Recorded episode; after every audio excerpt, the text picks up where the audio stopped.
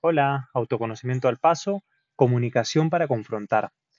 ¿Te has dado cuenta que en las áreas de tu vida en las que no tienes el resultado esperado, son las áreas en las que menos control tienes? Por ejemplo, si sientes que te falta estabilidad emocional y quieres estar mejor, en ese área no vas a comunicarte con nadie, no se lo vas a contar a nadie, no vas a buscar cursos ni nada para estar mejor y nada va a cambiar, entonces no vas a tener control. ¿Sí? ¿Cómo revertimos esto? El primer paso para confrontar una situación es comunicarte.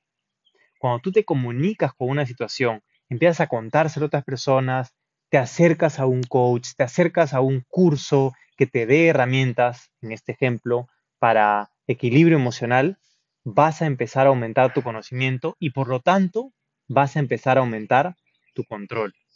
Recuerda que tienes infinito potencial. Empieza a crear y verás resultados. Nos vemos en la próxima.